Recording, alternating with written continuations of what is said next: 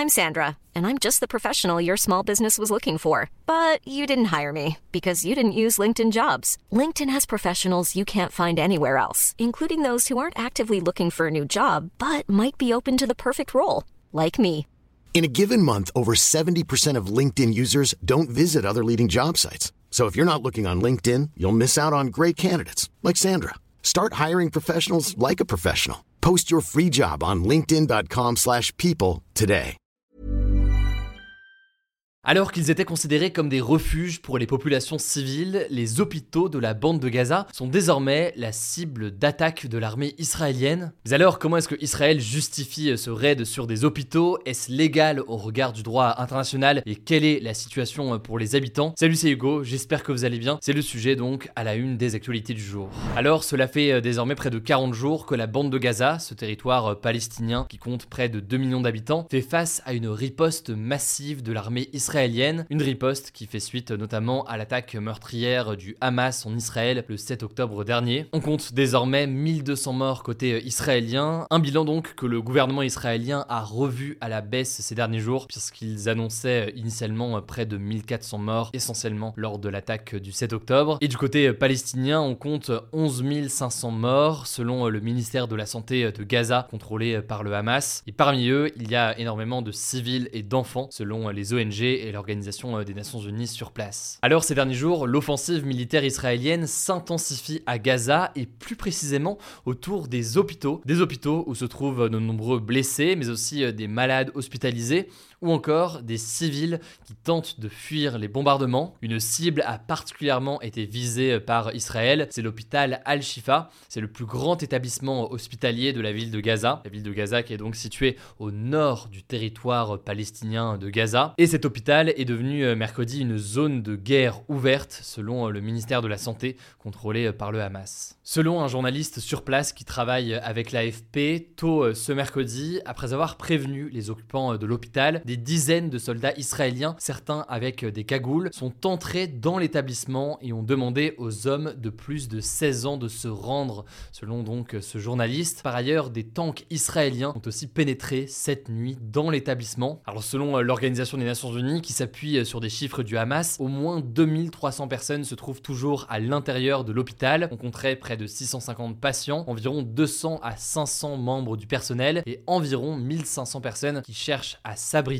L'OMS, elle, parle de 3000 civils qui auraient trouvé refuge dans l'hôpital. Bref, l'ONU et l'OMS disent qu'il y a entre 2500 et 3000 personnes au sein de l'hôpital. En tout cas, selon les médecins sur place interrogés par le journal Le Monde dans un article que je vous mets en description, eh bien, la situation euh, en ce moment est catastrophique. Mais alors, comment Israël justifie cette entrée dans l'hôpital? Eh bien, l'armée israélienne assure que le Hamas a installé sous l'hôpital Al-Shifa un centre de commandement et de contrôle et toujours selon euh, l'armée israélienne, le Hamas y garderait même certains otages israéliens. Mais le truc, c'est que à date, l'armée israélienne n'a pas fourni de preuves d'un tel centre de commandement. Alors certes, l'armée israélienne a diffusé une vidéo au sein de l'hôpital. Dans cette vidéo de 6 minutes environ, un soldat israélien montre des armes, des munitions notamment, des grenades aussi. Ils affirment avoir trouvé sur place. Et cependant, ces vidéos, elles sont à prendre avec beaucoup de précautions, selon pas mal spécialistes. En effet, il est difficile de vérifier déjà la provenance de ces armes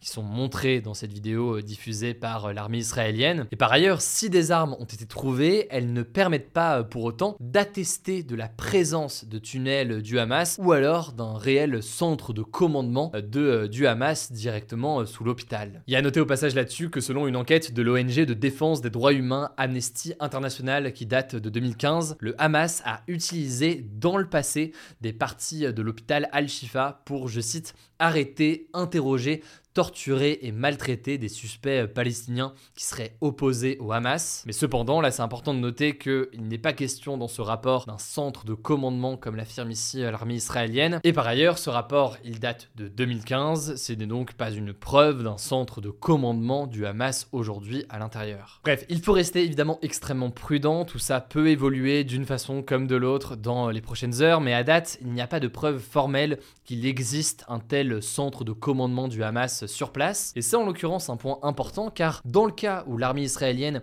n'arrive pas à prouver l'existence d'une présence aussi importante du Hamas, eh bien les critiques se verraient décuplées contre cette offensive jugée contraire au regard du droit international. Et c'est là donc une autre question, est-ce que l'armée israélienne a réellement le droit d'agir ainsi dans un hôpital? Alors il faut savoir que les hôpitaux, ils sont censés bénéficier d'une protection spécifique, une protection qui a été établie par les conventions de Genève. Alors ces conventions, elles définissent le droit international humanitaire qui fixe, je cite, les limites à la barbarie de la guerre. C'est ce qu'indique la Croix-Rouge. Selon cette convention de Genève, ces hôpitaux doivent donc être exclus des opérations militaires. Sauf que je vous le disais juste avant, Israël affirme que le Hamas a installé dans le sous-sol de certains hôpitaux des centres de commandement, et c'est du coup sur ça que s'appuie l'armée israélienne, puisque l'armée israélienne estime que eh bien, ces hôpitaux ne peuvent plus être protégés s'ils sont utilisés, je cite, pour commettre des actes nuisibles à l'ennemi. Mais attention, là-dessus aussi, il faut être très vigilant. En effet, le droit international oblige la partie attaquante, en l'occurrence ici donc l'armée israélienne, je cite, à respecter les principes de distinction, de proportionnalité et de précaution. Alors on va l'évoquer rapidement, mais le principe de distinction, c'est le fait de faire la différence entre des objectifs militaires et des infrastructures civiles. Le principe de précaution ensuite, il consiste à limiter l'impact d'une intervention militaire sur les civils. Israël a estimé qu'elle respectait ce principe en appelant les citoyens du nord de Gaza à évacuer vers le sud. Le problème c'est que les ONG constatent aussi qu'il y a des bombardements dans le sud de la bande de Gaza. L'autre principe, c'est donc le principe de proportionnalité qui vise à équilibrer l'usage de la force militaire en limitant autant que possible les effets sur la population civile. Et là-dessus, encore une fois, il y a une forme de débat puisque certains spécialistes estiment que eh Israël ne fournit pas à date de preuves suffisantes qui viendraient donc justifier une telle intervention euh, dans un hôpital. Israël de son côté affirme avoir des preuves, on verra donc si elles sont euh, fournies. Situation donc très confuse alors que la question aussi se pose sur d'autres hôpitaux, par exemple l'hôpital Al-Rantissi. Dans une vidéo, un soldat de l'armée israélienne affirme que des noms de membres du Hamas étaient présents sur les murs. Et dans la vidéo, on le voit donc indiquer un papier. Or, sur cette vidéo en question, c'est des jours de la semaine qui sont indiqués sur la feuille. Cette vidéo aussi a donc fait pas mal réagir. Bref, selon les journalistes qui enquêtent sur le sujet, c'est des éléments qui ne permettent pas à date de prouver une présence importante du Hamas dans hôpital. Bref, pour résumer, le Hamas a effectivement utilisé dans le passé des infrastructures civiles pour euh, eh bien, une organisation euh, militaire. C'est ce qu'indique notamment Amnesty. Cependant, ici, eh bien, euh, il n'y a pas à date d'éléments qui permettent de le prouver. En tout cas, les réactions internationales ne se sont pas faites attendre. Du côté de la France, Emmanuel Macron a reconnu qu'Israël avait le droit de se défendre, mais il a condamné, je cite, avec la plus grande fermeté, les bombardements d'infrastructures civiles à Gaza. On peut aussi noter que l'Organisation des Nations Unies s'est dite horrifiée par ces combats dans l'hôpital Al-Shifa. En parallèle, pour la première fois depuis longtemps maintenant, le Conseil de sécurité des Nations Unies a appelé à des pauses et à des couloirs humanitaires dans la bande de Gaza. On verra donc s'il y a un réel impact à tout cela.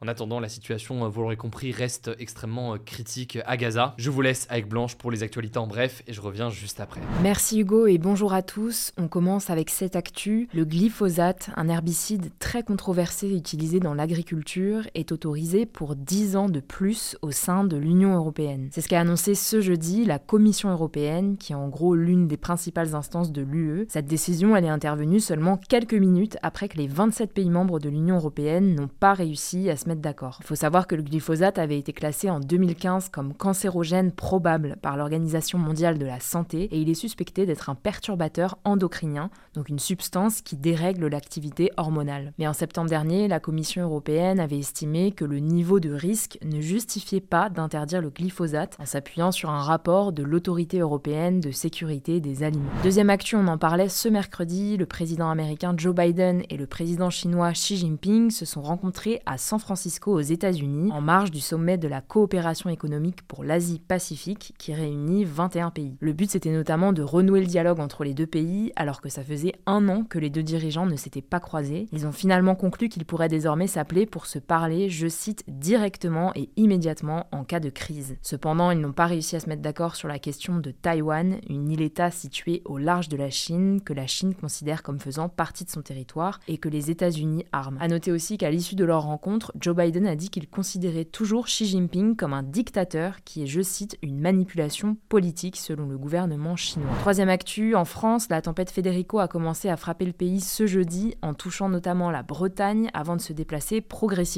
vers le sud dans la soirée. Neuf départements sont placés en vigilance orange pour crues ou vent violent pour ce vendredi. Les rafales les plus fortes devraient atteindre jusqu'à 160 à 180 km/h en Corse dans la nuit de jeudi à vendredi. De leur côté, les Hauts-de-France seront eux particulièrement touchés par la pluie. Quatrième actu, 10 stèles juives ont été retrouvées cassées et couchées ce mercredi dans un cimetière militaire allemand de la Première Guerre mondiale dans l'Oise. Ce cimetière regroupe 1903 sépultures de soldats allemands, chrétiens et juifs. Une enquête a été ouverte. Il faut noter que depuis le 1er janvier 2023, plus de 1700 actes ou propos antisémites, donc contre des juifs, ont été recensés en France, soit le triple comparé à l'année dernière selon le gouvernement. Par ailleurs, la mosquée de Pessac en Gironde a été visée par des tags anti-musulmans il y a quelques jours, comme La France aux Français. C'est la quatrième fois que des tags de haine sont inscrits sur cette mosquée en deux ans. Cinquième actu, plus de 244 000 victimes de violences conjugales, donc de violences commises par leur partenaire ou ex-partenaire, ont été recensées en 2022, ce qui correspond à une hausse de 15% par rapport à 2021 selon le ministère de l'Intérieur. 86% des victimes de violences conjugales sont des femmes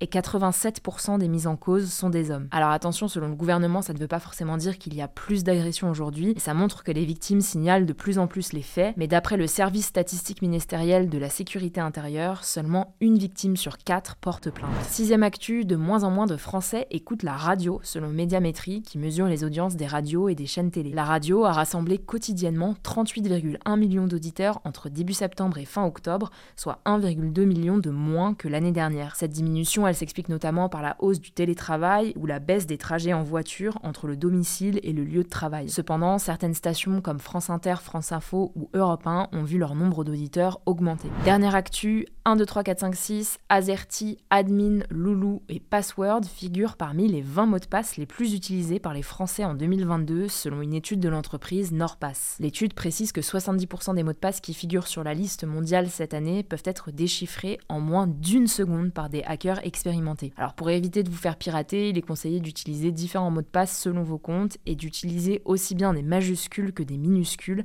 ainsi que des caractères spéciaux. Voilà, c'est la fin de ce résumé de l'actualité du jour. Évidemment, pensez à vous abonner pour ne pas rater le suivant, quelle que soit d'ailleurs l'application que vous utilisez euh, pour m'écouter. Rendez-vous aussi sur YouTube ou encore sur Instagram pour d'autres contenus d'actualité exclusifs. Vous le savez, le nom des comptes c'est Hugo Décrypte. Écoutez, je crois que j'ai tout dit. Prenez soin de vous et on se dit à très vite.